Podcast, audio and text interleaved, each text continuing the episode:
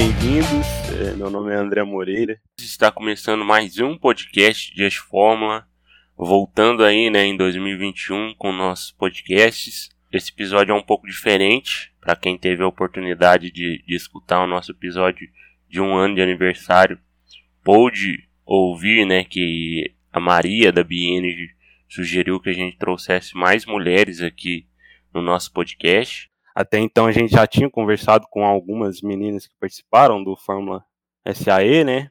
Mas realmente faltava assim não só trazer mulheres, né, mas levantar essa questão e essa perspectiva feminina em um ambiente que a gente sabe que é majoritariamente masculino, né, que a maioria das pessoas que participam do Fórmula SAE são homens. Então a gente trouxe esse episódio um pouco especial aí a gente tentou organizar um, um episódio que a gente convidou, né, é, a minha amiga de equipe, a Caroline. É, ela vai trazer uma perspectiva, assim, eu acho que a gente nunca conversou sobre isso, também vai ser interessante. E acabou que a gente conheceu a iniciativa do Woman in Formula Sign, né, que quem gere né, essa iniciativa é, é são as meninas da escuderia UFBC e da ESC USP, né? Então, elas estão aqui também para até contar um pouco mais sobre como surgiu a iniciativa, como funciona. E a ideia é mais conhecer, né, as convidadas e ter essa perspectiva maior assim, né, do em relação a esse tema. Mas gostaria que as nossas convidadas se apresentassem aí, cada uma falasse talvez a equipe que faz parte, a cidade, fiquem à vontade aí pessoal. Tem muita gente, né? Então fiquem à vontade. É, bom, então vamos lá. É, primeiramente, eu gostaria de agradecer por essa iniciativa. Acho que é muito importante a gente trazer essa pauta para discussão. É, meu nome é Caroline, mas pode ser Carol também. É, eu faço engenharia elétrica. Eu fui participei durante três anos da equipe Fórmula Del Racing da UFSJ, é, na mesma cidade em que eu moro, São João del Rei. Legal. Oi, gente, tudo bem? Eu também agradeço a participação aqui hoje, considero muito importante. Eu me chamo Lohane, atualmente eu faço engenharia de materiais na Universidade Federal do ABC. Eu sou daqui de São Paulo e eu participo do Fórmula tem dois anos, da escuderia UFABC, e hoje eu sou coordenadora da aerodinâmica. Oi, pessoal, sou Vitória. Eu atualmente faço engenharia mecânica aqui na USP de São Carlos. Entrei no Fórmula em 2019 e atualmente eu sou chefe da suspensão e direção aqui na SQs para Fórmula Sai. Oi, pessoal, tudo bem? Quero agradecer o espaço aqui para apresentar o nosso projeto, para conseguir interagir com outras mulheres do Fórmula SAE. Então, obrigada pelo espaço. É, eu sou a Ana Ribeiro, eu faço neurociência e cognição aqui na Universidade Federal do ABC. É, eu sou ex-capitã da escuderia UFABC, então entrei logo no início do projeto, com o lançamento do primeiro carro, desde 2017. E hoje estou aí com o projeto junto com as meninas do Woman EFSI para conseguir tratar justamente dessas questões, né, da inserção das mulheres no Fórmula SAI, como que é a rotina delas, mas isso a gente vai contar mais para frente. Show de bola. É, bom, meninos, eu acho que para começar, vocês se apresentaram aí, né? Todas é, fazem parte ou fizeram parte do Fórmula SAE e a gente queria saber um pouco mais sobre essa trajetória. É, vocês se apresentando aí falaram que hoje participam assim bem ativamente, né? É, ambas aí são coordenadoras. É, a Ana foi ex-capitã. Então contar um pouco como começou essa trajetória, qual foi a vontade né, de fazer parte de, de uma equipe de Fórmula SAE e como começou tudo isso até os dias de hoje. Pode começar com você, Carol. É, como foi, né, fazer parte dessa trajetória e como que tudo começou, né? É, como que surgiu essa vontade de participar do, do Fórmula lá na faculdade?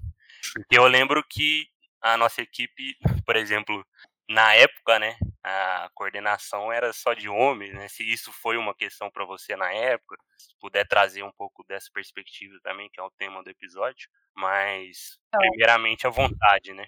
É, então, eu entrei no Fórmula em abril de 2018. É, antes de entrar na faculdade, eu não conhecia a equipe, é, mas eu sempre tive vontade, né, desde que eu entrei, em fazer parte de alguma equipe de competição, porque eu acho que isso traz um conhecimento assim surreal para todo mundo que entra lá.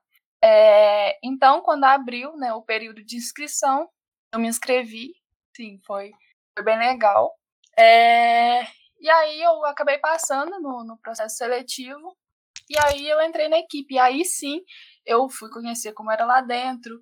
É, eu não conhecia ninguém né, que fazia parte da equipe, só é, nenhum amigo, assim, sabe, fazia parte da equipe. Então eu nunca tinha conversado com ninguém para saber como era, é, como era a estrutura lá dentro, por exemplo. E assim, para mim foi muito diferente, sabe? É, a equipe ela tem uma, um conselho, então é, onde as decisões são tomadas e assim isso já é um passo, né, para nossa vida profissional e eu não fazia nem ideia de como que isso funcionava. Mas eu acho que uma coisa que me chamou muita atenção quando eu entrei foi o fato de que tinham apenas duas mulheres. E então, em cerca de 20, 25 pessoas ali, só tinham duas mulheres.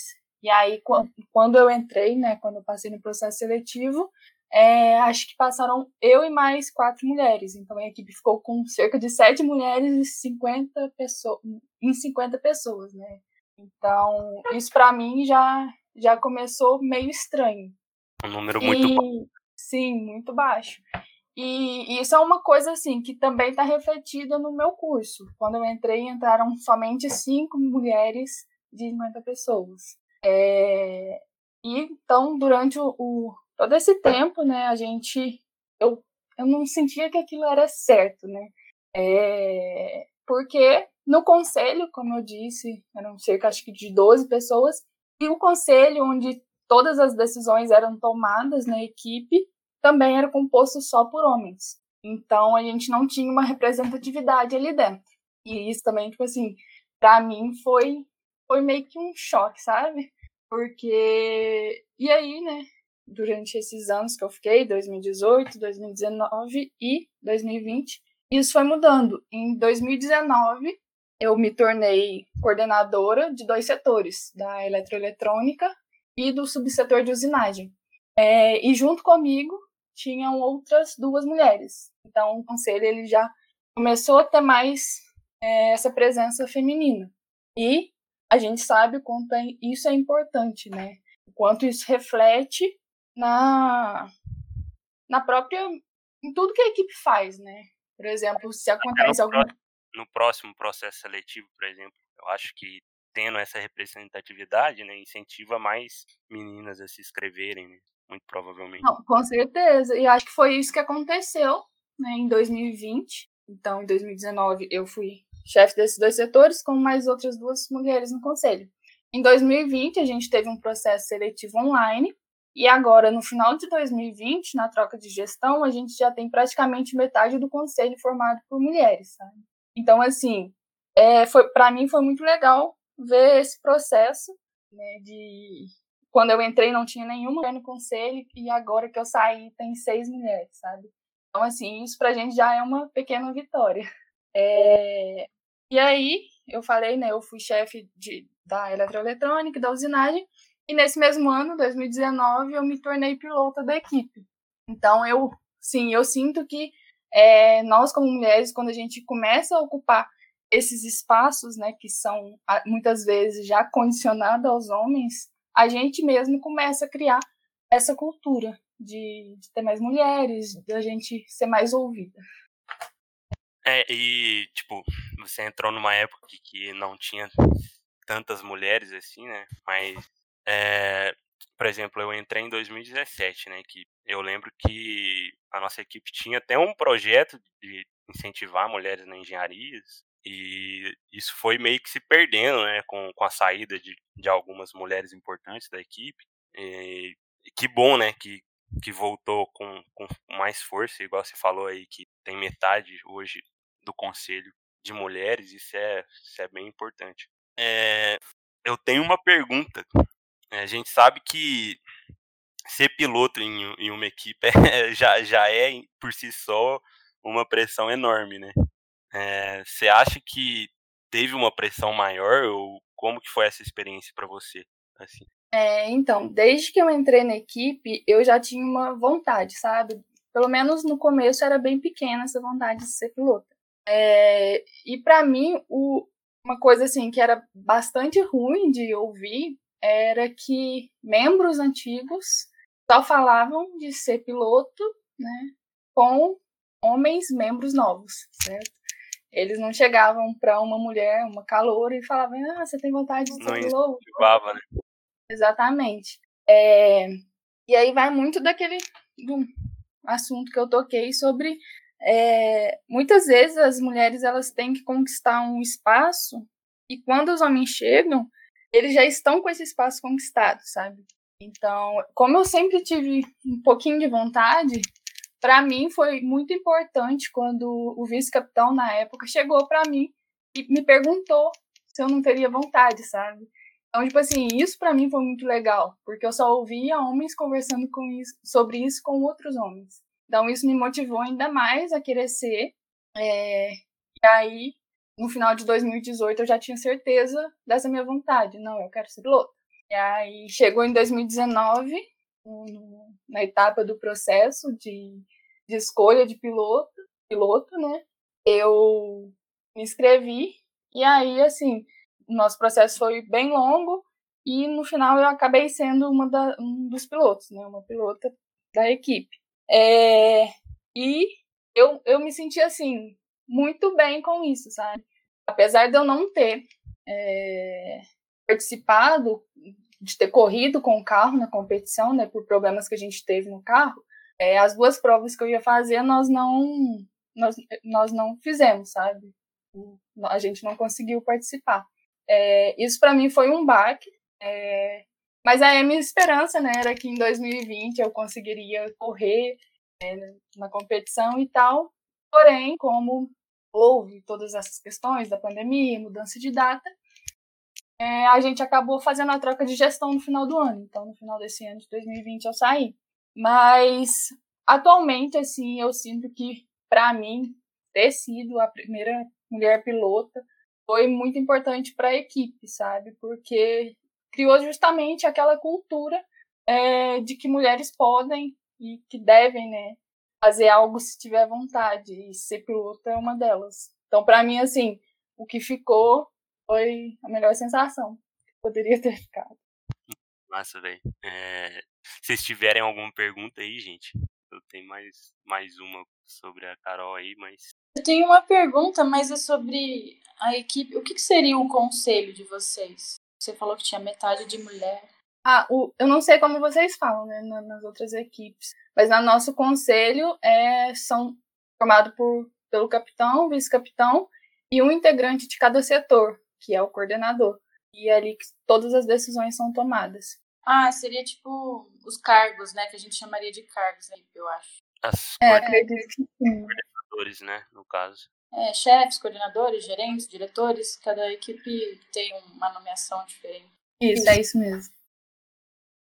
Tá, eu queria que você falasse também sobre a usinagem, porque é, eu acredito que ainda mais, assim, né, por ser um subnúcleo ali, ainda mais é um ambiente que é putz, antigamente só só homens que participavam daquele espaço ali. E você foi chefe da usinagem, né? com, com grande competência e até acho que seria interessante você falar um pouco. É, então, eu fiz eu fiz um curso né, técnico no Senai e aí eu já tinha esse contato com a usinagem. E aí quando eu entrei na equipe, eu vi que tinha esse núcleo e eu fiquei com vontade de entrar. E aí o atual coordenador, o coordenador naquela época, é, me chamou, porque eu já tinha colocado no meu currículo e tal, então ele sabia que eu tinha usinagem. E aí ele me chamou também. E, e aí foi bem legal, sabe? Porque é uma coisa que eu sempre gostei. E quando eu entrei também era formado só por homens. No meu ano também eu era a única mulher, eram cerca de quando eu entrei, eram cerca de cinco pessoas, né? Contando comigo. E entraram também. Fora as outras duas que, que já estavam lá. Era aí que tá passando um barulho aqui. É, e aí, quando eu entrei, me, ele, eles me chamaram. É, e aí, ao longo do ano, né, eu fui trabalhando e tal. E aí, é, o, o, o chefe na época me chamou para ser coordenadora. E também o chefe da eletrônica tinha me chamado para ser coordenadora do setor. Então, eu fiquei muito dividida, sabe? Só que aí eu resolvi é, decidir que eu gostaria de ser coordenadora dos dois setores. E assim, para mim foi bastante desafiador por causa da quantidade de trabalho que a gente tinha em 2019, a quantidade de usinagens que a gente tinha para fazer. Mas eu acho que, que uma das etapas assim piores foi antes de eu iniciar essa coordenadoria. Por quê? Em 2019 a gente estava com um projeto completamente novo na suspensão do carro. Então teriam muitas usinagens para fazer. E eram usinagens em CNC. E assim, no ano de 2018 eu não tinha tido tanta experiência fazendo essas usinagens sozinha, sabe? Eu estava sempre acompanhada pelo chefe do setor. E aí, quando eu fui chamada para ser a coordenadora, é, e aí ocorreu a troca de gestão, eu ouvi muitos e muitos e muitos comentários de que seria muito difícil, que eu teria que conciliar os dois, que ia ser muito pesado e que eu não ia dar conta, sabe? Muitos comentários desestimuladores. Eu acho que isso para mim foi o pior. É... E aí chegou 2019 e assim, eu só tava com mais vontade ainda, né, de mostrar que eu dava conta. É. E aí chegou 2019, eu atuei como chefe desse, dos dois setores, né, eletroeletrônica e usinagem. E, é, e depois, em 2020, eu resolvi sair do setor, porque justamente eu tinha, assim, trabalhado muito em 2019, e, né, para dar chance para outras pessoas também. E essa questão do, do meio masculino, para mim, foi mais um baque no início, sabe? É, que eu cheguei e não tinha mais nenhuma outra menina. Eu acredito que. Não, eu não lembro, né, de, de ter tido outra menina também nesse subsetor, mas eu acho que isso para mim, assim, em relação a, a ser uma menina na usinagem, foi mais um baque porque não tinha, sabe, outras. Fica aí é mais um meio que exemplo, né, de, de, conquista de espaço. Talvez outras meninas aí da, da equipe tenham interesse, né, e vejam assim no passado que você fez parte. Eu acho que isso é muito importante. É, massa demais. Assim, eu, eu super apoio essa, essa iniciativa e tipo assim, é, quem quiser entrar nesse setor tem como aprender, sabe? Então você não precisa entrar sabendo. E se mulheres quiserem entrar, melhor ainda. Sim, sim. Gente, vocês, se vocês não tiverem nenhuma pergunta, eu acho que a gente pode prosseguir. Eu acho que é a Lohane, né? A Lohane e a próxima tiver. É, você só pode repetir todas as perguntas que você tinha feito antes, por favor? Do Sim, início? Certeza. É, o que a gente quer saber é como que surgiu né, a ideia de, de entrar no, na equipe da escuderia UFABC e realmente se, se como que era né, a equipe quando você entrou, se existia muitas meninas dentro da equipe, trazer um pouco dessa perspectiva e contato, sua trajetória até agora como coordenadora da aerodinâmica, né? Que eu acho que traz uma representatividade aí, que é o tema do episódio. Tá bom.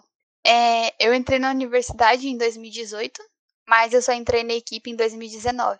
É, eu já tinha um interesse em participar da equipe antes, mas eu tinha um pouco de receio sendo bem sincera. Eu não tinha muita certeza se eu ia me adaptar ao local, como que seria trabalhar com aquela equipe que era majoritariamente masculina. E aí eu, tipo, fui adiando. Até que em 2019 eu acabei conhecendo umas pessoas que faziam parte do projeto e eles falaram: não, é, não é assim também. A gente realmente tem poucas meninas, mas não é esse ambiente super tóxico que você está imaginando. E na época, até comentaram comigo que a Ana era a coordenadora. Coordenadora não, desculpa. Era a capitã da equipe. Então isso para mim foi tipo mais um estímulo para entrar, porque eu pensei, poxa, tem uma capitã que tipo manda nisso aqui assim, manda entre aspas. E eu, eu falei, bom, vou me inscrever. Eu me inscrevi eu realmente não estava muito confiante quando eu me inscrevi no processo, porque eu não tinha conhecimento nenhum ainda. E no fim deu tudo certo. Quando eu entrei na minha área, tinha mais uma menina e três meninos. Eu fiquei bem feliz por isso, porque eu realmente estava esperando que não tivesse nenhuma. Só que a escuderia, de modo geral, ela tinha acho que 50 membros e 10 mulheres. Então ainda era uma parcela muito pequena de mulher. E na época que eu entrei, tinha a Ana de capitã e acho que mais uma coordenadora. Então também era um número bem baixo, assim. Aí eu fui me desenvolvendo na equipe, fui aprendendo uns conhecimentos novos, até porque a aerodinâmica, ela é um pouco diferente da área que eu quero seguir, né, que é a engenharia de materiais. Mas a equipe me deu muita oportunidade de aprender. Aí eu me tornei coordenadora no ano passado, no meio do ano passado para cá, e nisso a minha área acabou ficando só comigo de mulher. A outra integrante, ela teve alguns problemas e precisou sair. Mas uma coisa que aconteceu que foi bem interessante na escuderia é que em, em relação a quando eu entrei, que só tinha a Ana de capitã e uma coordenadora, isso mudou. Infelizmente a Ana ela acabou saindo da equipe. Hoje a gente não tem mais uma capitã, mas a gente tem quatro coordenadoras e uma gerente. Então, para mim, essa representatividade de mulheres é muito importante. Eu acho que com isso a gente consegue incentivar mais mulheres a entrar na equipe. Tanto que a gente está com o processo seletivo aberto e a gente está buscando é, alternativas mesmo de trazer mais mulheres para a equipe. Porque eu acho que desde antes da gente entrar na faculdade, a gente não tem muito incentivo de em relação a, a, carro, por exemplo, acompanhar essas coisas, como acontece com os homens. Então eu mesma eu vejo por mim, quando eu entrei na, na universidade, eu sempre achei a equipe interessante, mas eu não tinha coragem de me, de me inscrever por medo, assim, sabe? Eu, eu fiquei, bom, será que eu realmente tenho toda essa capacidade para entrar lá? E aí isso foi mudando, tipo, conforme o ano passou, só que eu acho que é muito importante a gente mostrar as meninas de fora que, bom, nós temos mulheres na equipe e nós queremos cada vez mais ter mulheres na equipe. E sim, vocês são capazes de fazer isso. Não é porque você não teve todo aquele contato ou todo aquele estímulo que os homens têm que você não é capaz de fazer. Não, a gente é capaz de fazer qualquer coisa. Então, a nossa ideia é sempre realmente trazer mais mulheres para a equipe e mostrar que elas podem ocupar cargos altos elas têm a chance de crescimento, assim como os homens têm. Não tem essa distinção de que porque é mulher você não consegue fazer. Com certeza, com certeza. É, e, e, como que é esse desafio assim de, de hoje ser coordenadora da aerodinâmica? Quais são as suas atividades? Se puder descrever um pouco mais assim. É, a minha atividade como coordenadora é, além de estar lá com os membros botando a mão na massa, de gerir mesmo, dividir tarefas e tal.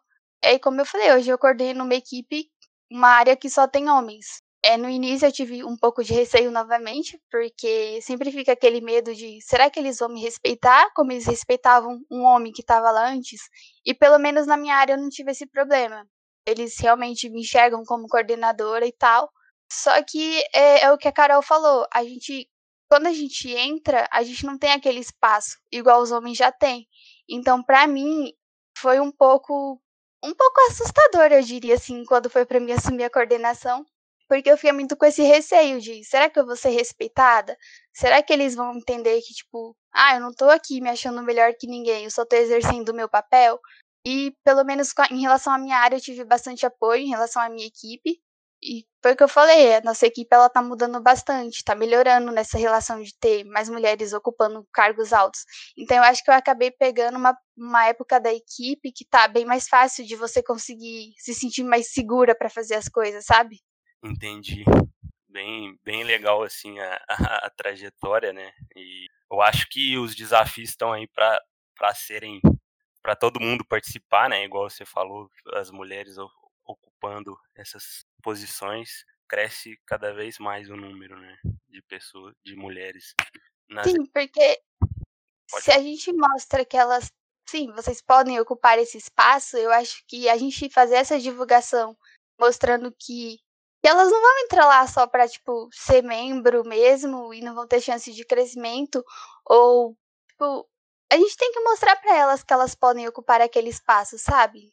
E por mais que a gente tenha um pouco de medo, um pouco de receio, a gente não pode deixar de fazer essas coisas só por ser mulher ou, ou por medo do machismo e tal que a gente vai ter na equipe, porque realmente acontece, foi como a Carol falou, tem muita gente que tá lá para te desmotivar e para falar que você não, não vai ser capaz de fazer aquilo, mas a gente é capaz sim. Sim, é, eu fui coordenador da aerodinâmica então, é, eu sei que é, que é bem difícil. Desejo muita sorte aí pra você. Eu sei Obrigada. Vai dar tudo certo aí. Vocês, vocês é, chegaram a trabalhar com nominação? Tudo.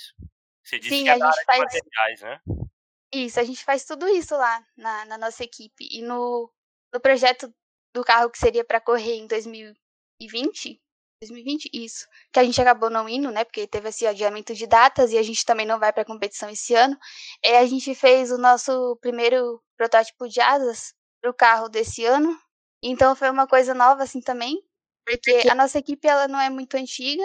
O primeiro carro foi feito só em 2019 e aí no segundo carro a gente já conseguiu fazer, é, colocar asa, difusor, difusor não, desculpa, asa, side pods, difusor é para o próximo carro.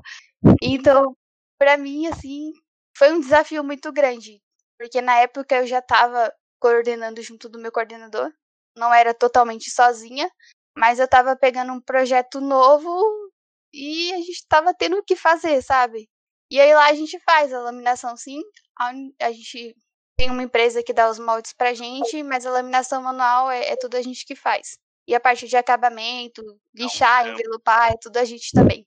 Pra quem é da Aero aí, fica, sei lá, é, dá um trampo mesmo, né? É bem trabalho ali, trabalhar na laminação, molde. É... é, é um pouquinho, mas é bem legal também. Estão seguindo aí, obrigado aí pela sua contribuição, Lohane. Mas, é, Victoria, conta pra gente aí como que foi a, a vontade sua de entrar na, na ESC USP, como que surgiu isso, como que foi seu início né, na equipe e a, até chegar aí aos dias de hoje que você é coordenadora da suspensão, direção e suspensão, né? E trazer um pouco da perspectiva, igual todas estão trazendo aí, dessa perspectiva de ser um ambiente totalmente masculino e tal. Majoritariamente, desculpa.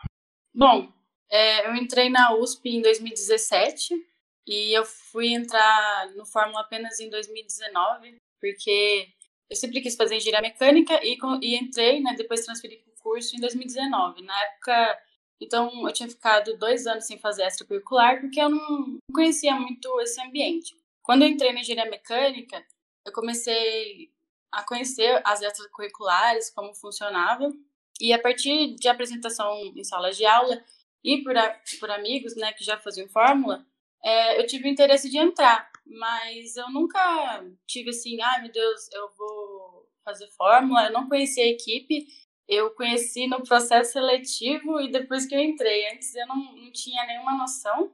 É, e eu não, não tinha pensado nesse âmbito assim de ah, tem pouca mulher, porque a engenharia em si já tem pouca mulher, né? Então é um efeito cadeia. Se as mulheres não são incentivadas a entrar na engenharia, consequentemente poucas mulheres são do Fórmula. Mas assim, é, não é o único motivo, tanto que isso não é desculpa para.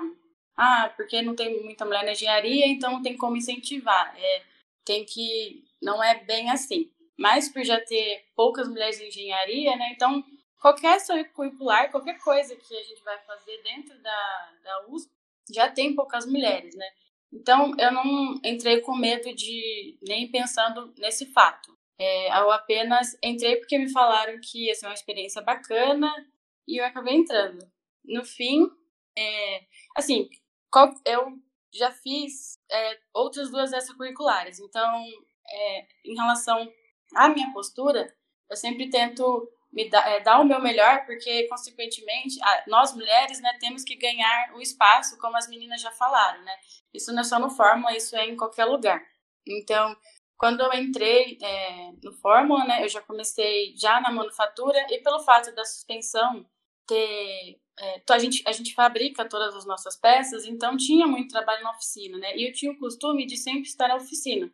E era um costume meu, que isso ajudou a eu ganhar meu espaço, né? Então, é, às vezes tinha um homem que não ficava tanto quanto eu na oficina, mas ele era mais reconhecido. E ao longo que eu fui mostrando que eu estava sempre lá, é, que eu fazia realmente as coisas, eu fui ganhando meu espaço. E na nossa equipe, né, felizmente, eu não senti tanto um baque em relação a machismo, assim, confiança, é, talvez tenha acontecido alguns episódios meio mascarados entre é, digamos assim, um preconceito de gênero ou eu ser bicho, porque no primeiro ano você não sabe do que do que tem que fazer, né? É um ano de aprendizado, então, consequentemente, qualquer bicho é, fica um pouco mais de escanteio, tem que aprender mais, tem que ficar ali junto. Então, é, pode ter pode ser que tenha sido mascarado assim, essa parte se era preconceito, se era bicho, mas felizmente ao longo do tempo fui ganhando meu espaço e dentro da equipe eu já era bem presente, né, é, no primeiro ano, tanto que no, na primeira competição que eu fui, em 2019, eu fui inscrita, fui o único bicho inscrito e a única mulher inscrita. Mas na época não tinha muitas mulheres, tinha uma mulher que era gerente de marketing e, outra, e outras duas que também entraram junto comigo. Então, isso já foi uma primeira conquista que é, me animou cada vez mais para. Porque eu estava vendo que eu estava sendo reconhecida pelo meu trabalho duro. Então, isso foi bem legal. No ano seguinte, é, eu continuei no, na suspensão em direção como membro e me deram um cargo de gerente de custos, né? Porque não era uma coisa que eles confiavam em mim, precisavam de uma pessoa para fazer. E ao contrário do que a Caroline e a Lohane disse, infelizmente, né, na minha equipe, é muito difícil alguém te desmotivar, né? Eu acho que isso vem muito da cultura da equipe. Então, é algo que eu não tive que me preocupar tanto. Eu sempre fui meio receosa, né, com, a, com as minhas habilidades, sempre tive medo. Ai, meu Deus, se vai dar certo, porque tudo é muito novo.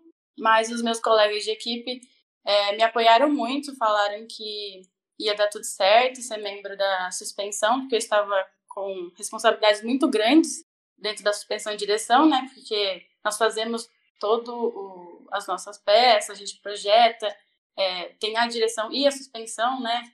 É, a gente ia fazer troca de pneu, que acabou não ocorrendo por causa da pandemia, então era um projeto muito grande. E, juntamente, eu ia ser gerente de custos, que na nossa equipe seria a pessoa responsável pelas três provas estáticas da, da prova de custos, né? Então tem que ter alguém ali é, desenvolvendo raciocínio da, da prova, garantir que vai ser feito para conseguir a máxima pontuação, né? Porque a gente faz parte de uma competição. Chegou a pandemia, que foi muito pesado para todo mundo, então ter dois cargos, né, é, é, bem puxado. E agora, com a virada de ano, é, foi decidida ter troca de gestão mesmo porque não teve a, a competição em 2020, né? Foi adiada para 2021. Mas como ia ter muito, é, ser muito tempo, né, da, da gestão anterior, a gente decidiu fazer uma troca de gestão. E com isso eu peguei a chefia da suspensão em direção, né? E de novo fui super motivada. É, a gerência de custos me deu bastante voz dentro da equipe. Teve que tive que gerenciar muitas pessoas e eu nunca tinha feito isso antes é, é bem difícil você delegar tarefas e a pessoa te levar a sério, fazer realmente o que precisa ser, ser feito, você tem que ficar conversando com todo mundo. Então, foi uma experiência muito boa e hoje em dia, agora na, na, na suspensão e direção, é, eu sinto que eu tenho um lugar bem reconhecido dentro da equipe. E é muito bom que ah, eu posso né, é, mostrar isso para outras pessoas. E uma coisa também que eu percebi, e não é só também dentro do Fórmula, quando tem outras mulheres, os homens costumam ter a ideia de que as mulheres são rivais. Às vezes, eles nem têm preconceito de aquele preconceito escondido, escondido, né, digamos assim, né? Porque pelo preconceito estrutural, às vezes você não percebe o que você está fazendo. Então, dava a impressão que os caras achavam que é, eu e minha amiga, que a gente faz fórmula também, tínhamos, tínhamos uma certa rivalidade sendo que nós somos melhores amigas, assim, nós criamos uma, uma amizade, né? A gente entrou como desconhecida, mas agora a gente é muito próximo. E essa rivalidade entre mulheres, eu acho que é muito comum aos olhos dos homens, achando que a gente está tentando competir entre uma outra, mas na verdade a gente só quer fazer as coisas juntos mesmo. E aí isso era um, uma coisa que eu acabei percebendo. E com isso, no, é, em 2020, eu conheci as meninas da FEBC, né? E a gente decidiu fazer essa iniciativa do, Woman in FSI, que também achei muito bacana e me deu mais força ainda para continuar na equipe e mostrar que tem mais mulheres, porque desde que a iniciativa começou, outras mulheres já vieram falar comigo e com outras é, pessoas da comissão, então eu achei muito bacana. Muito interessante mesmo essa questão aí da, da cultura da sua equipe, né, de, de incentivar e eu acho que vem muito de encontro com a iniciativa de vocês aí, né, de trazer essa cultura para todas as outras equipes, né, porque a gente, para não acontecer tanto a questão que a Carol falou, a, a Lohane falou de dessa desmotivação, né, que eu acho que só só é negativo para todo mundo. Sim, é, eu acho que foi uma das coisas que me fez é, continuar na equipe, porque é, me atraiu muito a garra e a cultura. Eu não sei se é só aqui nesse. Eu acho que todas as equipes de competição acabam tendo essa cultura. Mas nós somos uma equipe antiga, né? Então, desde a primeira competição que nós competimos e temos até a, alguns, alguns troféus. Então, eu acho que o povo não se importa tanto assim com o seu gênero, com sua sexualidade, porque somos mulheres, somos minorias, mas temos em mente que existem outras minorias também dentro da faculdade. E eu acho que a garra de querer fazer um projeto bom, de querer ganhar, de querer é, evoluir profissionalmente, pessoalmente, é, é uma extracurricular muito completa.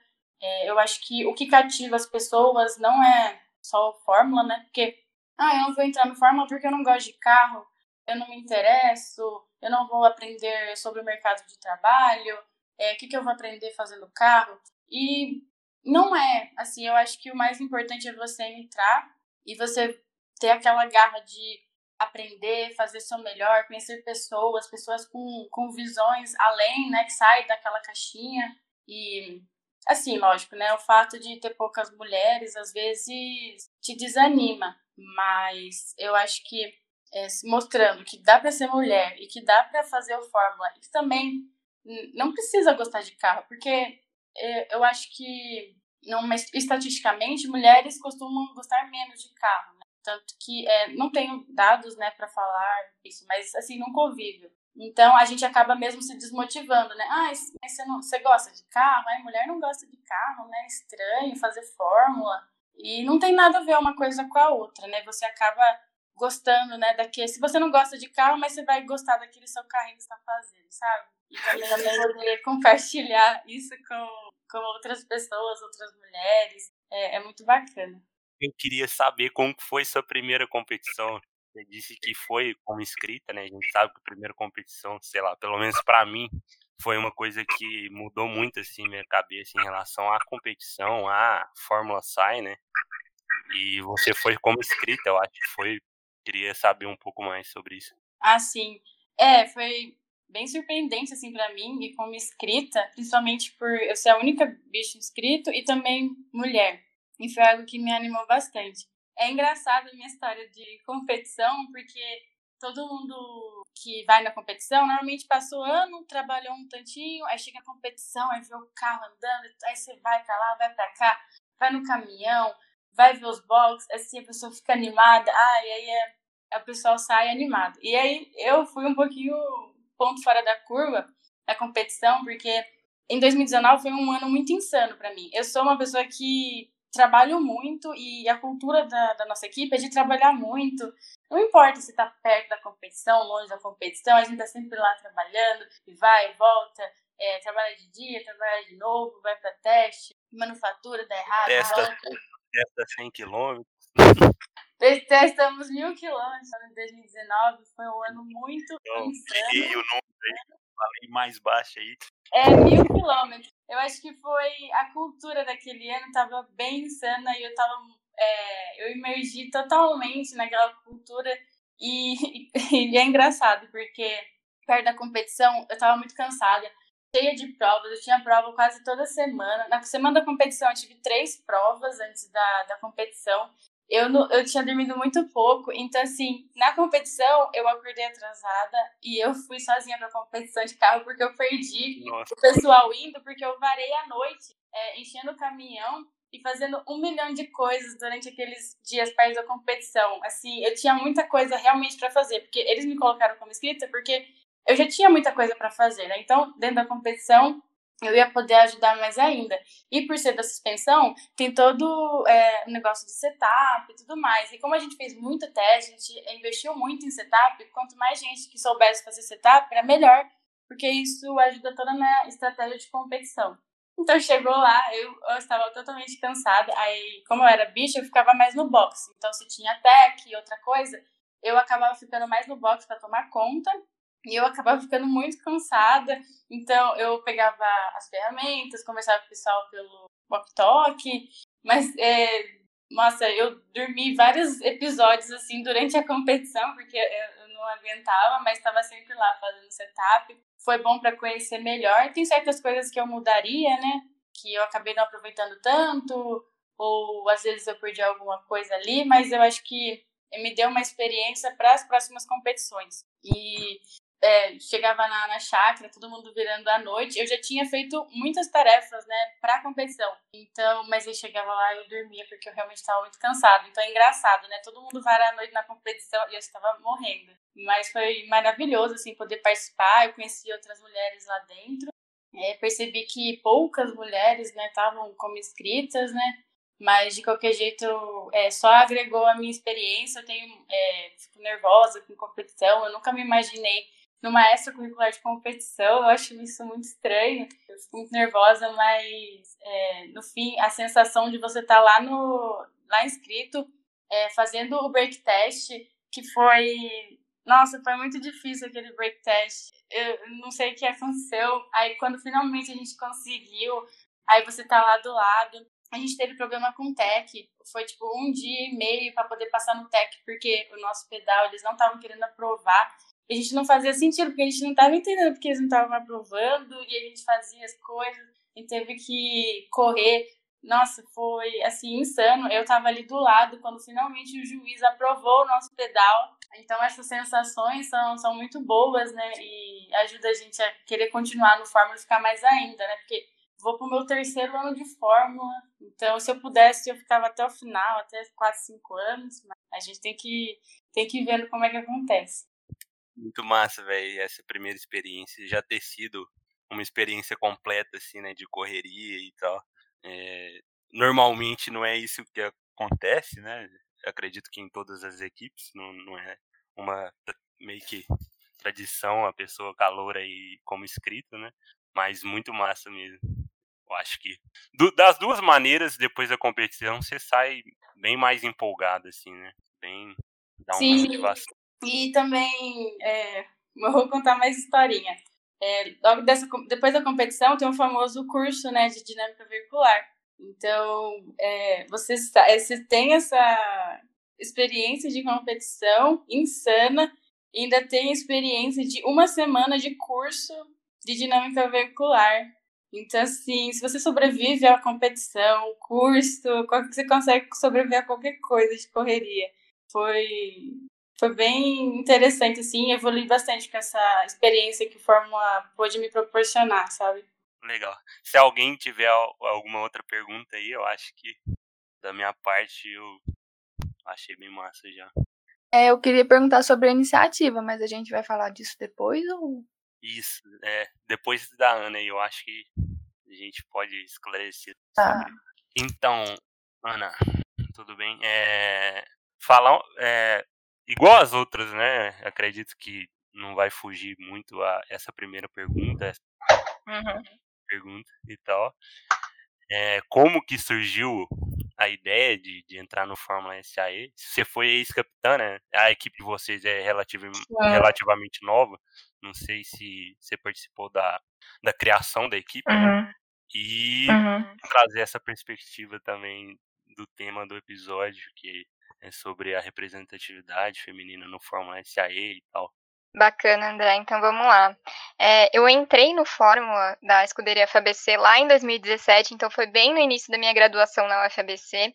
Então, sim, eu peguei o projeto, eu peguei ele nascendo, né? Então, eu tinha basicamente os, os fundadores, teve quatro rapazes que fundaram a equipe, né? É, cada um deles já se conhecia ali, entrou na universidade se conhecendo, eles tinham muita vontade em trazer o Fórmula para a UFABC. Só como um, um fato de curiosidade, a universidade ela só tinha a categoria do Baja, que posteriormente eu também participei da equipe. Mas o Baja, ele é aquela categoria off-road, então, por mais que seja também do ramo automotivo, os carros são completamente diferentes, a competição tem um clima completamente diferente. E essa galera, né, que fundou a equipe, eles queriam Fórmula. Então, já tinham altos desafios aí, uma relacionada ao custo, né, totalmente diferente, o custo do carro, é, a, a formatação do projeto.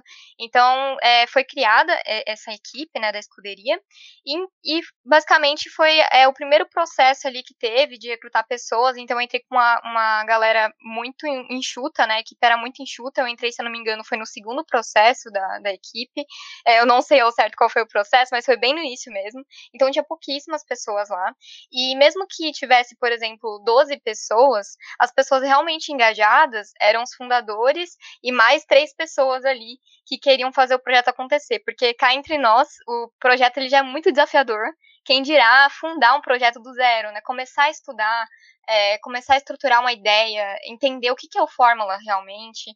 É, ninguém tinha ali já ido na competição em si, então a gente começou literalmente sem uma noção palpável do que fazer. Então é, a gente começou a estudar demais. E, enfim, deixa eu contar um pouco antes de entrar na equipe também, que é, acho que é um fato interessante. Quando, como que eu entrei, né? E como surgiu esse interesse, já que as meninas também contaram. É, eu entrei na UFABC com a ideia de me formar em engenharia voltada para a computação. Então, ciência da computação, engenharia da informação, essa era a minha ideia, porque eu sou formada, na verdade, durante o ensino médio, eu vim de técnico de informática, então eu era desenvolvedora, eu já fazia, eu trabalhava com desenvolvimento de é, softwares e de, de, sites, então era uma coisa que eu achava que era para mim. Então eu já vim no ramo que já era muito masculinizado, a minha sala de informática tinha 30 pessoas que eu fiz em ETEC, né? E das 30 pessoas, 5 eram meninas meninas. E aos poucos a gente via a evasão ali de meninas, por conta de, um, de todo um clima já que tinha. Mas a minha turma era excelente. Conforme o tempo foi passando, a gente ganhou espaço, mas é sempre uma luta, né? Para as mulheres conseguirem ali reafirmar a sua capacidade. E aí eu entrei na, com essa cabeça na UFBC. Só que aí é, eu sempre quis me envolver em atividades de extensão porque na recepção da universidade eles mostram várias entidades, várias empresas júniores, e você fica até em dúvida do que você vai participar. Eu queria muito participar. Então, o primeiro projeto que eu participei lá foi, na verdade, da Atlética, então fui jogar com as meninas do vôlei, eu participei de competições do vôlei pela universidade, lá no começo do, da, minha, da minha graduação mesmo. Mas depois eu pensei, putz, eu preciso ingressar em uma coisa que é, me ajude também a, a me engajar na universidade, mas que me ajude nessa parte técnica, né? O que, que eu vou botar a mão na massa ali, pensar em números, pensar em projetos, o que, que eu vou fazer além disso? E aí surgiu que uma vez eu fui beber água e ir no banheiro da universidade e tinha lá um cartaz da escuderia a foto dos rapazes da época, né? E com a ideia de, do carro, né? O que, que eles queriam fazer, porque ainda não tinha o projeto. Então era a ideia sendo vendida ali. E eu olhei para aquilo e falei, caramba, isso parece muito embaçado de fazer, né? E como eu tava muito animada, porque bicho é assim, né? Entra na universidade falando, eu quero fazer um monte de coisa, eu quero fazer um monte de coisa. E eu tava bem nessa. Aí eu olhei pro projeto e falei, é isso, vou me inscrever nesse esse projeto aqui, vendo que dá, né? É, assim como as meninas, eu também fiquei um pouquinho com aquela insegurança ali de será que faz sentido? Será que eles vão me chamar? É, mas como a o, no pior dos casos que a gente pode receber é um não, né? Eu fui lá e me inscrevi. E aí, depois de um tempo participei do processo, eu tinha me inscrito para eletrônica, porque era o que eu achava que poderia casar com as habilidades que eu já tinha, que era voltada para programação. Então, eu poderia ajudar a mexer com algo ligado a desenvolvimento de algum software que tinha alguma coisa dentro do carro que eu não sabia o que era exatamente, mas eu achava que fazia sentido. Talvez um Arduino que eu poderia colaborar ali com a galera da eletrônica, mas no final das contas eu não fui chamada para essa área. Na minha entrevista eu acabei deixando escapar que eu desenvolvia sites, desenvolvia tudo essas coisas, né? E a escuderia na época ela queria muito ter um site, porque ajudaria com os patrocinadores, né? Era a ideia na época. E aí eles me alocaram para outro subsistema, que foi para o marketing. Eu não tinha escolhido o marketing, eu queria uma área técnica, né? Mas foi a, a, o meu direcionamento. E aí como eu o que, que eu pensei na época, né? Putz, não é exatamente o que eu queria, mas o importante é entrar. Então, se eu entrar aqui no marketing, daqui, sei lá, alguns meses eu posso tentar né, fazer um bem bolado ali internamente, fazer a galera gostar de mim e me dar uma chance em outro lugar. E aí eu topei. Fui lá com tudo no marketing mesmo, sem saber muita coisa do que eu poderia fazer, né? E aí as primeiras coisas que eu pude ajudar a equipe foi justamente com o primeiro site da equipe, foi com gerenciamento de páginas, então toda a rede social que surgiu com outra identidade visual a gente que trouxe, né, a equipe ali do marketing que veio. Então, de qualquer forma, foi um desafio para mim, né? E foi muito bacana. Eu adorei marketing, assim, gostei super, ajud... foi sensacional entrar. Depois que eu reconheci a oportunidade, mas como que era o cenário da equipe em si, né? É, tinha poucas pessoas, mas todos eles eram homens. Eu lembro claramente que tinha uma menina lá, Cacau, que eu vou até citar o nome dela porque ela é uma super amiga ainda, é, que ela inclusive virou capitã da, da, do, da equipe de aero, né, da, da universidade. E na época ela foi a primeira menina que tinha entrado na equipe. E uma coisa que eu observava muito lá é que, por mais que ela, ela era muito foda, ela era muito foda, ela ficava muito acuada em alguns momentos, né? Porque a liderança e os posicionamentos dos rapazes eram muito, muito firmes. Então era muito fácil eu enxergar ela sendo atropelada ali na fala e tudo mais. E muitas ideias eram invalidadas já no início do projeto. Porque quando você está fundando um negócio, o que mais tem é ideia, todo mundo quer fazer tudo, né? Quer abraçar o mundo. E é muito estranho você não ver coisas indo, super bacanas não indo para frente. E isso era o que eu enxergava ali, né? E aí, como eu já não tinha muito a perder lá, né? Eu tinha acabado de entrar na universidade, tinha acabado de entrar no projeto, eu comecei a me engajar demais e a demonstrar meu interesse por outras coisas. Então, eu vi que a, tinha uma necessidade muito grande do, do projeto da parte de gerenciamento. Então, o, a parte organizacional da equipe não era muito bem estruturada. Tinham pessoas extrema, os caras, né, e a, e a Cacau, é super bem assim, de engajamento, eles queriam super estar lá, só que não tinha um, uma questão de é, separação de áreas muito clara, os, os, trabalhos não eram bem distribuídos, a gente não tinha um ciclo de produção muito ativo, né, que é típico de começo de projeto. E aí eu comecei a trazer alguns insights sobre como a gente poderia organizar, é, como que a gente podia trazer engajamento interno, até endomarketing, é, como que a gente podia integrar as áreas, a, a se relacionar com o professor orientador, a trazer empresas. Então foi uma coisa meio que geral. E depois, ainda no mesmo ano que eu entrei, né, é, a gente foi no final do ano conhecer a competição sem carro, sem projeto, sem nada, só com a ideia, né? E eu adorei, assim, eu fiquei mais engajada, mais apaixonada ainda pelo Fórmula. E quando eu fui, eu já fui eleita como vice-capitã, porque teve uma votação interna né, entre os membros ali, e eu acabei sendo eleita para vice-capitã. Então, logo no mesmo ano que eu entrei, eu parti para uma parte mais organizacional. E eu fui para a competição ainda no mesmo ano, só para conhecer. A gente foi inscrito, tava todo mundo muito animado, então todo mundo ficou na mesma casa lá, e a gente foi assistir. E o Fórmula é isso, né? Ele mexe muito com o emocional das pessoas e ajuda muitas pessoas a crescerem é, tecnicamente como pessoa mesmo, né? O comportamental, é, o interpessoal. E aí, quando eu fui para aquela, aquela competição, eu fiquei pasma, assim. Eu achava maravilhosa a energia das equipes, gritando, vibrando, elas apresentando um trabalho técnico com banner e chorando depois depois de sair da sala. Então aquilo foi o ponto que me deu aquele, aquele brilho, né? De é isso, eu vou focar no projeto, vou fazer o que precisar, que é isso, né? E a Cacau, na época, né, que eu trocava muita ideia com ela, muito, a gente ficou muito próxima na época, é, eu lembro claramente do dia que a gente chorou horrores junto, falando uma pra outra que se eu, uma não tivesse lá, a gente não ia ter como fazer nada, sabe? Foi muito bom é, conseguir ver a nossa voz junta é fazer um efeito lá, porque aí tinha a, a, eu como liderança e ela estava ali na coordenação da administração e ela também sabia muito da parte de aerodinâmica, né? Que ela faz aeroespacial.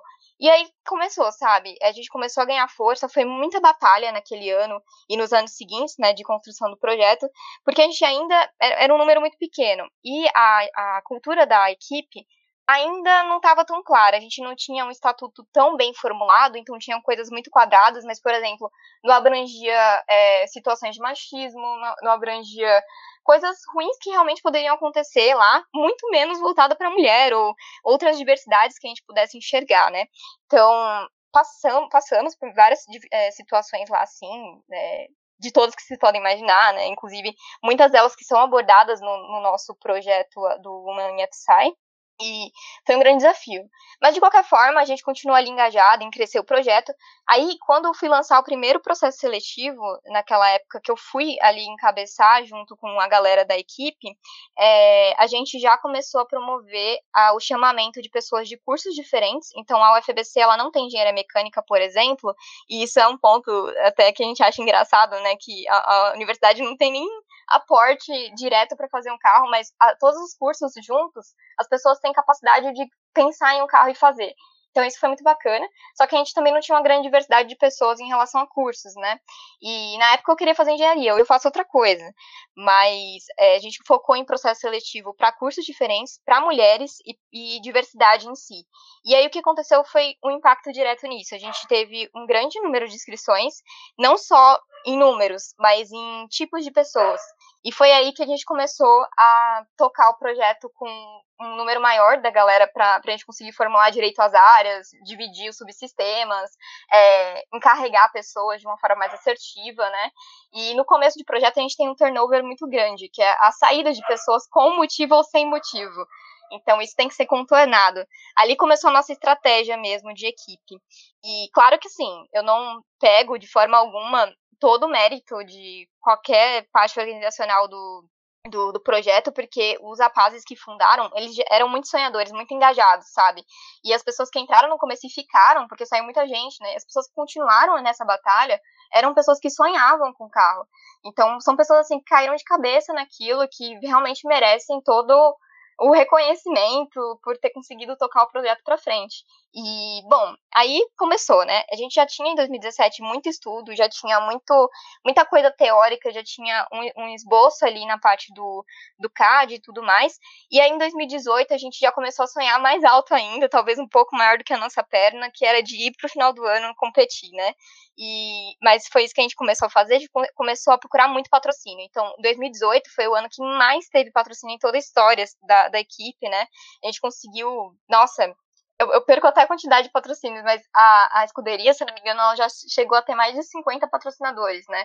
E naquela época foi a maioria deles, que a gente conseguiu fazer muito contato, todo mundo muito engajado, e a gente começou a sonhar com esse carro. Então começou a sair o projeto virtual ali, a gente começou a estudar é, o networking com outras equipes para conseguir trazer o, o, a nossa expertise né, para competir. E a gente, no final das contas, chegou no, final do ano e não, não competiu. Né? A gente só ficou ali no, na parte do projeto, a gente foi é, para competição anyway, porque era assim na, na, escuderia, a gente investia em estar tá lá, em, em conhecer. E aí no ano seguinte, né, é, no, em 2018 eu já fui eleita capitã, então saí de vice e fui virar capitã. E aí a equipe já estava muito grande, assim como em 2019, né? É, já tinha mais de 50 pessoas, a gente já chegou a ter mais de 50 pessoas. Hoje eu acredito que a equipe esteja com essa média também. E mesmo trazendo pessoas diferentes, né? É, mulheres principalmente para cá, é, como a Lohane falou, né? Continua sendo uma minoria, né? Continua sendo a minoria. É, quando eu saí também era minoria na liderança, então era um problema que a gente ainda enxergava. É, algumas situações na, a, a, principalmente a partir do estatuto, de quando a gente começou a apresentar é, algumas regras ali, algumas verdades que precisariam ser pautadas desde o início da pessoa na equipe, que é o onboarding que a gente tem, né? As coisas começaram a fluir de uma forma mais clara. Então as pessoas entravam já sabendo como que as coisas poderiam ser para que as pessoas conseguissem trabalhar uma com a outra, entendendo as diferenças e entendendo como, como o projeto era importante é, intelectualmente, sentimentalmente e organiza organ na forma organizacional para as pessoas. Então, isso ajudou bastante, né, do, conforme o tempo foi passando. Só que, claro, é, falando como gestão, né, eu como uma mulher na gestão, fui a primeira capitã da equipe mulher, a gente tinha um, um ex-capitão lá, e foi uma luta muito grande, assim. Em todos esses anos, é, não teve um momento de algum projeto que eu não tive que pontuar algumas coisas sobre a causa feminina lá dentro, é, com diversas pessoas que entravam e saíam.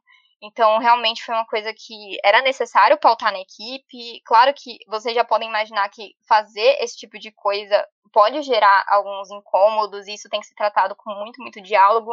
E uma coisa que eu admiro na equipe, na escuderia em si, é o quanto ela pôde evoluir, né? Eu tô vendo agora que as meninas contaram ali, ah, eu tô em coordenação, agora, por mais que a gente não tenha capitã, a gente tem coordenação, e, tal, e talvez isso seja até mais importante do que ter só uma capitã, e sim, e sim você conseguir ver nos subsistemas a existência de mulheres que lideram outras tantas pessoas, isso já é muito bom.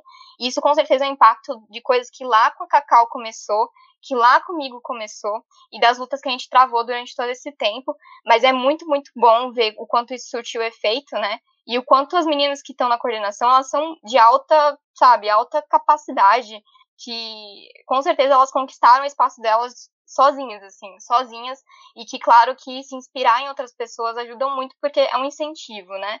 É, quando bate aquela desmotivação por você cruzar com um cenário machista, ou você se sentir excluída, ou você não se sentir acolhida, é, ou você não, não ser escutada, e, ou alguém pegar a sua ideia, que é, como a gente está no projeto, né, a gente quer muito que as nossas ideias sejam escutadas. Isso já é muito bacana. Então, muitas coisas dessas acontecem, então só de ver que é, tem mulheres ali na frente, para mim já valeu a pena tudo o que, o que aconteceu. A gente chegou a, a para a competição em 2018, também só com projeto sem o carro. Foi para de 2019 com o carro. Foi a primeira competição que a gente fez e o primeiro carro da equipe. Então foi, assim, eu sempre chorei muito com a equipe. A gente fez o rollout lá, que é o lançamento do carro na universidade. Foi o primeiro da universidade.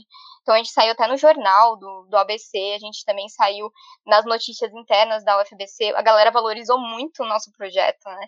Então foi, um, foi uma grande vitória, assim. Eu acho que pra gente, realmente a gente nunca ganhou um troféu. Mas só de ver é, onde a gente chegou, de onde a gente saiu, sabe? É por isso que é muito legal contar a história, porque de onde a gente saiu, tá aqui onde a gente está hoje, ver onde as meninas estão hoje, é, a equipe como um todo, o olhar que tem para essa causa, é, eu vejo que é uma evolução muito grande, que, claro, é muito importante que elas continuem, que continuem evoluindo nisso, para que isso, o projeto não tem validade, né? Ele não tem data para acabar. Então, quanto mais elas estarem lá engajadas e trazerem outras mulheres para cá, mais alegria dá de ver que, sei lá, em 2040 eu vou estar tá super fazendo sei lá o que da minha vida, mas eu vou estar tá olhando pro Fórmula e, olhando para aquilo e falando, caramba, putz, valeu muito a pena. Então, acho que, é, como eu falei, né, o Fórmula ele mexe com muita coisa. Tem muita história, se você for cutucar para cada mulher ali, tem muita história, muito obstáculo que elas já, que já passaram.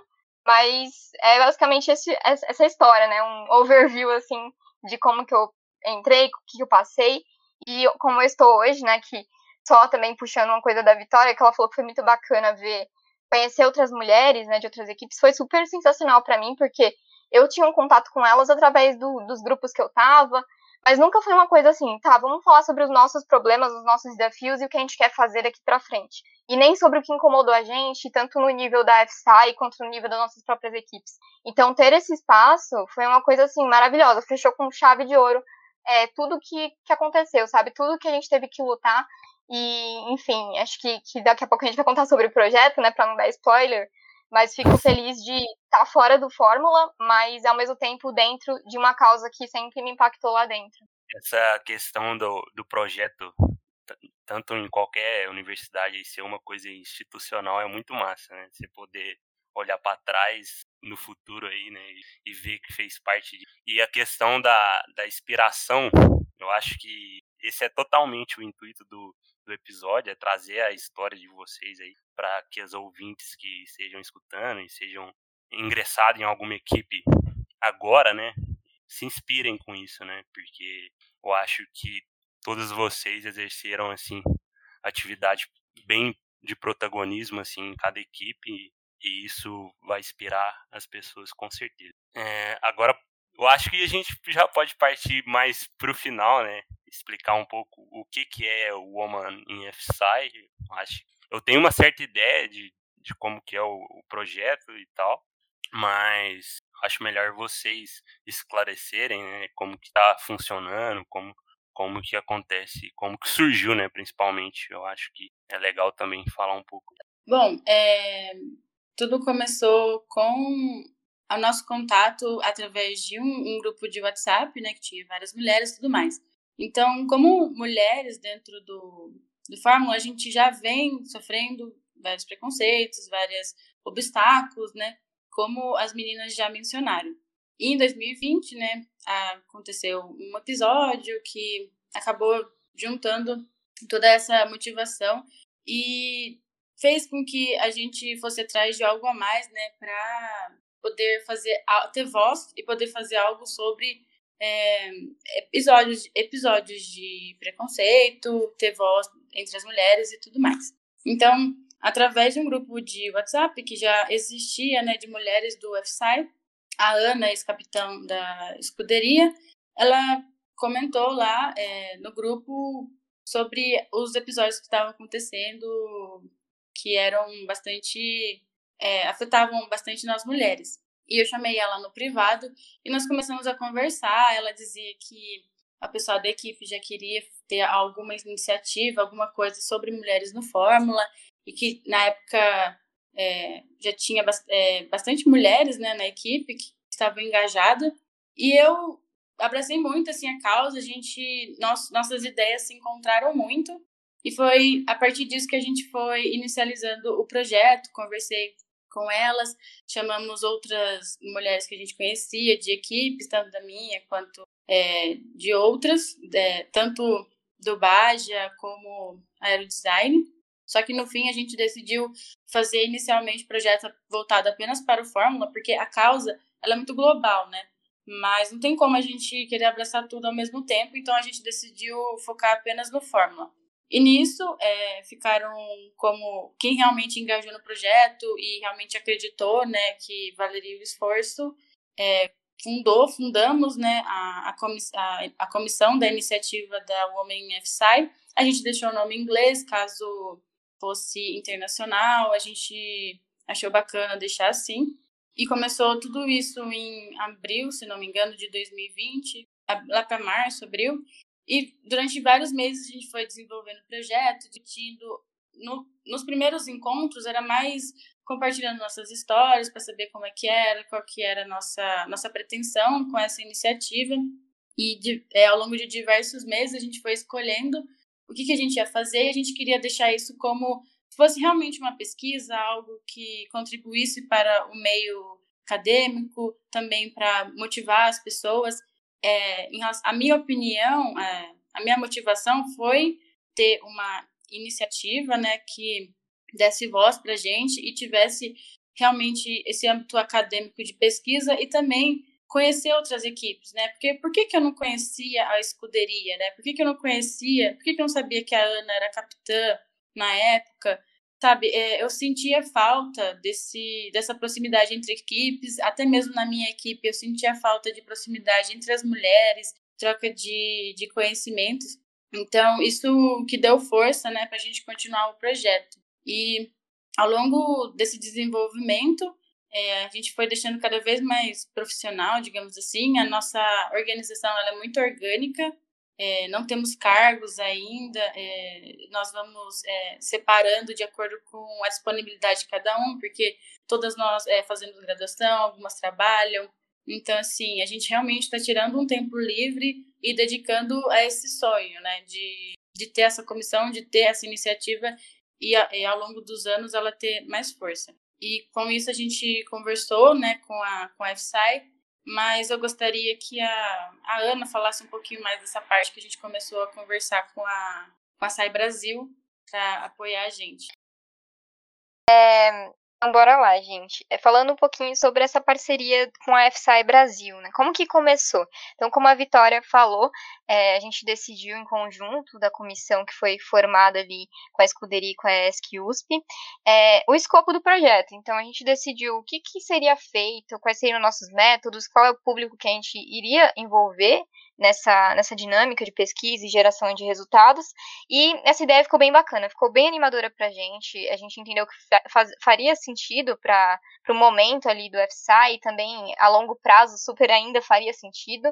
E começou essa ideia de. Primeiro, o primeiro questionamento que veio é: será que está tudo bem para o FSI se a gente começar um projeto é, dentro do Fórmula ali, por mais que não conte com algo ativo deles no projeto, né, a gente achou legal validar. Então, a princípio, a ideia foi validar com o FSI para eles entenderem que o nosso projeto existe, para de alguma forma no futuro, né, ou a médio ou curto, curto prazo, nos surgir alguns entendimentos sobre o que é feito, né. Então, a gente quis muito avisar a FSI sobre a existência, mas também ficou aquela ideia assim, bom, vamos avisar, mas se surgir aí um um apoio, um joinha deles também vai ser ótimo. Então, eu, eu peguei essa parte né, da comunicação com a FSI. É, como eu estava como capitã na época, eu já tinha alguns contatos ali de competições passadas, e aí eu mandei uma mensagem pro, pro Ronaldo, né, que seria o responsável pelo Fórmula.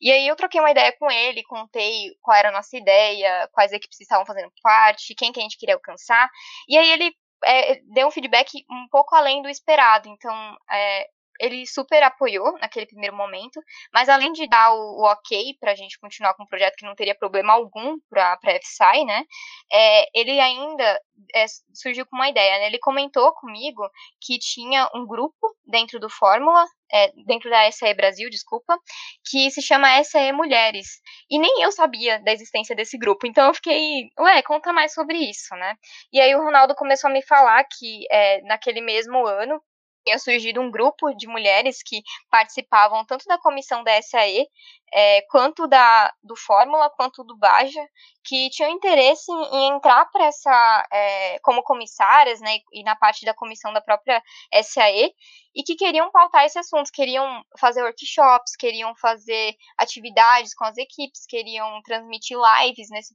nesse período remoto, e que elas queriam pautar essa questão de mulheres é, nesse ramo aí automotivo dentro da, da, da SAE. E aí eu fiquei, nossa, que bacana, não, definitivamente não sabia disso. E aí ele, inclusive, aproveitou para comentar comigo que elas queriam muito é, também ver outras pessoas, outras mulheres que tivessem projetos legais dentro da, da, da, categoria, né, ou seja, do Fórmula, ou seja, do Baja, ou seja, do, do Aerodesign, que quisessem ali participar das atividades dela, então a princípio era, delas, né, era essa a ideia. Só que aí foi um pouco além, né, ele passou o contato de uma pessoa de lá, que é a Bianca, que ela está com a gente hoje lá na comissão da SAE Mulheres e, e com intersecção com a comissão do Woman FSI. E também é, passou o meu contato para ela. E aí ele fez essa ponte, né? E aí é, a Bianca e eu começamos a nos falar daí. E eu compartilhei com ela um pouco mais a fundo sobre a ideia do projeto. E ela contou o que elas fazem ali no SE Mulheres, como, que, como elas é, surgiram, né? O que, que elas fazem e tudo mais. E foi uma troca muito legal, né?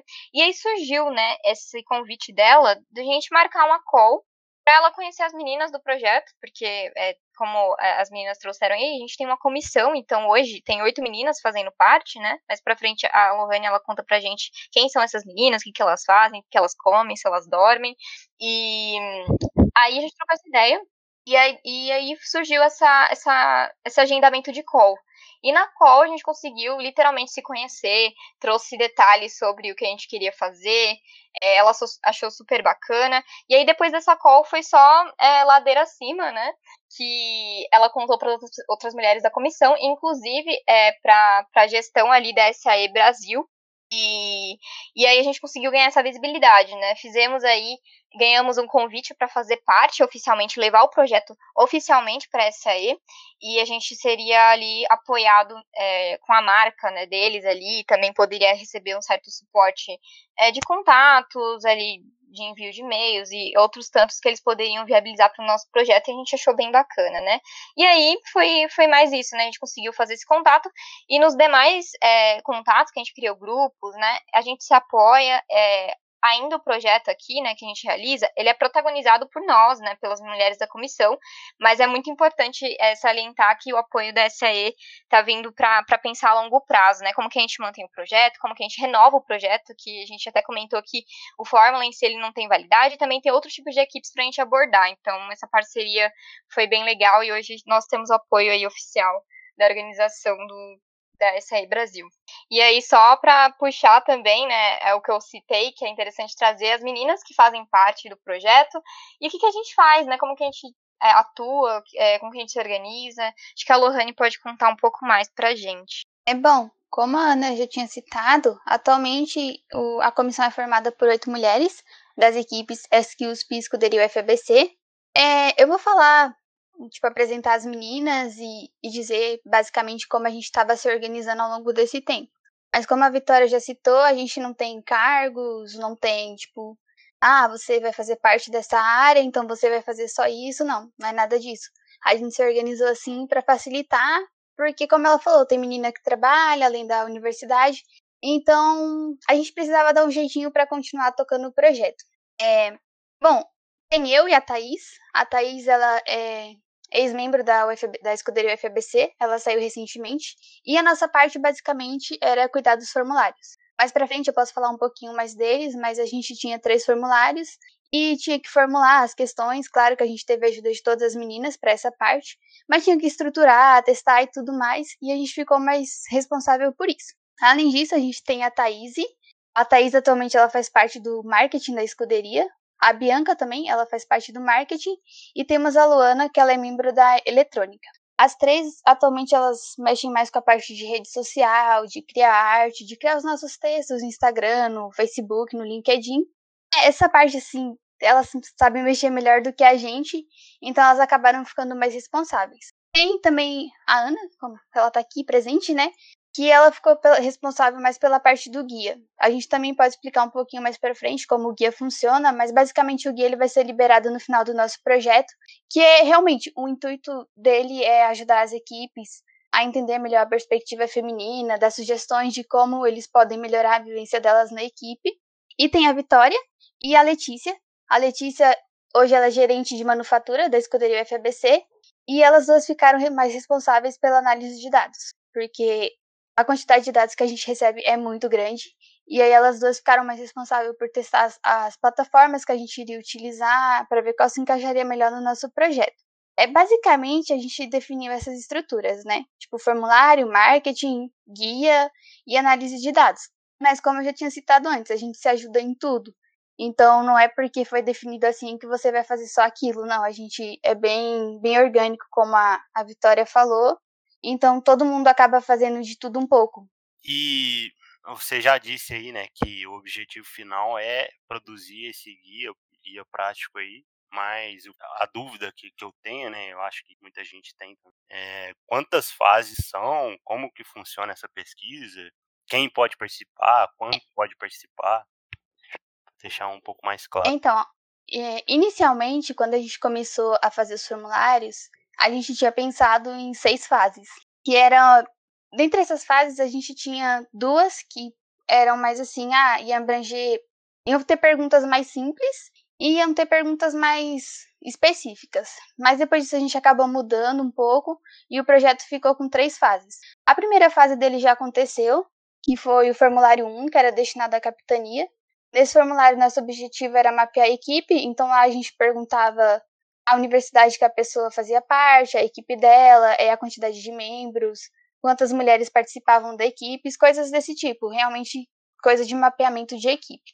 A segunda e a terceira fase, elas estão rolando agora, inclusive, e elas são destinadas para as mulheres e para todos os homens das equipes. A segunda fase, que é o formulário 2, ele foi um formulário pensado somente para as mulheres responder que a gente quer ver a perspectiva da mulher naquele, naquela equipe. E o formulário 3, ele é só para os homens, e nele a gente quer mais ver. É, claro que a gente quer ver a perspectiva dele na equipe também, tipo, se ele acha que a equipe influenciou a vivência dele, coisa do tipo, mas o nosso objetivo também ali é ver como eles enxergam o caso do machismo nas equipes. Então a gente quer ter a visão dos dois lados, tanto das mulheres quanto dos homens. E aí a gente estruturou nisso, nessa questão de três fases, sendo que a fase 1 já aconteceu e a fase 2, fase 2 e 3 está rolando ainda. Então quem quem participa aí é homem e participa. Ah, é, eu acabei esquecendo pode... de citar essa parte. Desculpa. É, pode participar membros e ex-membros da equipe. Tá aberto para os dois. E a, essa segunda fase aí destinada para os homens vai até quando, mais ou menos? Para a galera ir lá e participar? Então, é, o que eu iria falar é que a gente não, não definiu, definiu uma data, mas de acordo com o engajamento, a gente. Porque assim, a gente está fazendo guia piloto. Então, é muito difícil botar uma data, sendo que a gente não sabe é, quantas pessoas vão responder, né? Como no primeiro formulário, a gente já teve uma resposta muito grande, mais do que esperado. Acho que a gente tem um banco de dados de quase 80 equipes e mais de 60 responderam. Então, a gente decidiu fechar e puxar e caso as a, equipes queiram participar e não tinham é, preenchido, elas contatam a gente. Então a gente decidiu fechar o, o formulário e abriu a segunda fase. Então é, a gente não não tem uma data específica, a nossa data é mais ou menos baseada em competição e trocas de gestões, né, para ficar algo congruente.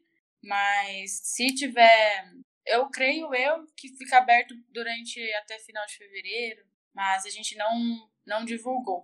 Não, tranquilo. É, então fica aí a chamada para todo mundo aí que está escutando ir lá participar da pesquisa, né, ajudar na iniciativa, que eu acho que é o mais importante, né?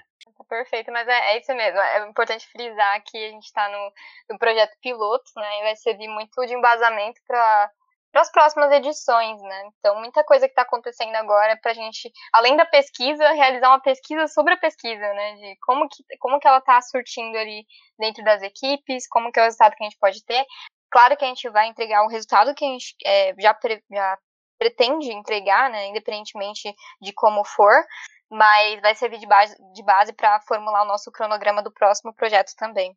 Show de bola demais. É, eu acho que a gente termina o episódio aqui, né? Eu acho que a gente falou muita coisa e é, a conversa foi bem legal, assim, bem interessante. É, se vocês não tiverem nada a acrescentar, eu acho que está bem completo o, o episódio especial.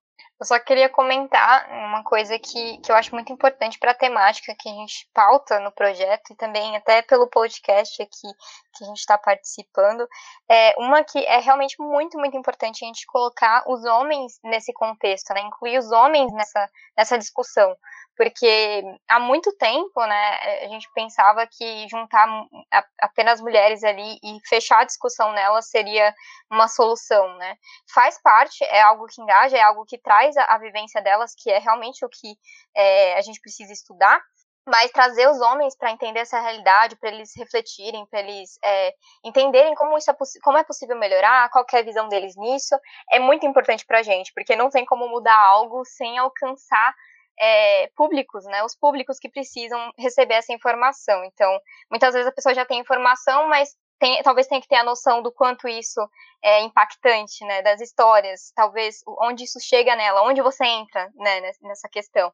Então, acho que, que a maior parte do, do projeto, além do que as meninas já trouxeram, né, do networking, de conhecer o papel de outras mulheres e se inspirar nelas, porque isso faz a gente se envolver em projetos que a gente não é obrigado a fazer, né, todas as atividades do Fórmula são extracurriculares, você não é obrigado, você quer estar ali, e é muito bacana quando a gente enxerga que vale a pena e tem pessoas como você, né, indo ali e tendo um grande sucesso, sendo reconhecida. Mas também é importante frisar que o nosso projeto em si é para a equipe, né? Então, até um, um, um, slogan nosso, digamos assim, né? Que o projeto ele é feito por mulheres para as equipes. Então, é, esse convite, ele é muito amplo. A gente quer que as equipes participem em massa, seja a mulher, seja os homens, é, todas as pessoas que estão ali, que puderem estar com a gente nessa pesquisa, principalmente aí nesse piloto, para a gente conseguir tocar esse projeto para frente, conseguir ganhar espaço e talvez trazer mais conteúdo legal para a galera, né? Além do guia, além da pesquisa, trazer essa apresentação de resultados e, enfim, dá vontade de a gente continuar aí. A gente pede essa ajuda da galera, vai ser muito bacana contar com a perspectiva de vocês, viu? Então, vamos reforçar aí a chamada, né? Vocês estão na segunda fase, formulário 3, destinada aos homens. Eu acho que quem está escutando aí, se puder ir lá, vamos refletir e responder a pesquisa, né? Que é bem importante. É, gostaria de agradecer todo mundo que participou aí nesse episódio.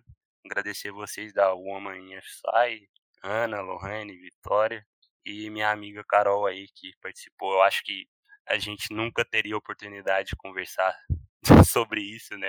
Se não fosse num ambiente assim, no podcast. E isso é, é até ruim, né? Digamos, na perspectiva. Pois é, eu queria de novo, né, agradecer a oportunidade de, de estar aqui falando. É, e também falar para as mulheres que não tenham medo, né, de ocupar espaços e para os homens de ouvir também as mulheres, ouvir o que elas têm para falar, porque eu acho que isso é muito importante e, e você deu essa voz para gente. Então, muito obrigada também. E para quem eu queria só complementar, quem quiser mais informação sobre a nossa iniciativa, o nosso Instagram, nosso Facebook é o mesmo nome, é Woman in FSI. Então, é, basta procurar a gente. Quaisquer dúvidas, apenas mande mensagem por direct que a gente está disponível para responder. Show. Então é isso, pessoal. Muito obrigado aí quem ficou até aqui, ficou até aqui. E se ligam na gente lá no Instagram. A gente tem um site também, se você não acessou. Acabou de passar por, por uma reformulação bem, bem legal, justformula.com.br. E obrigado novamente aí por manhã site. Obrigada, galera. Obrigada. Obrigada.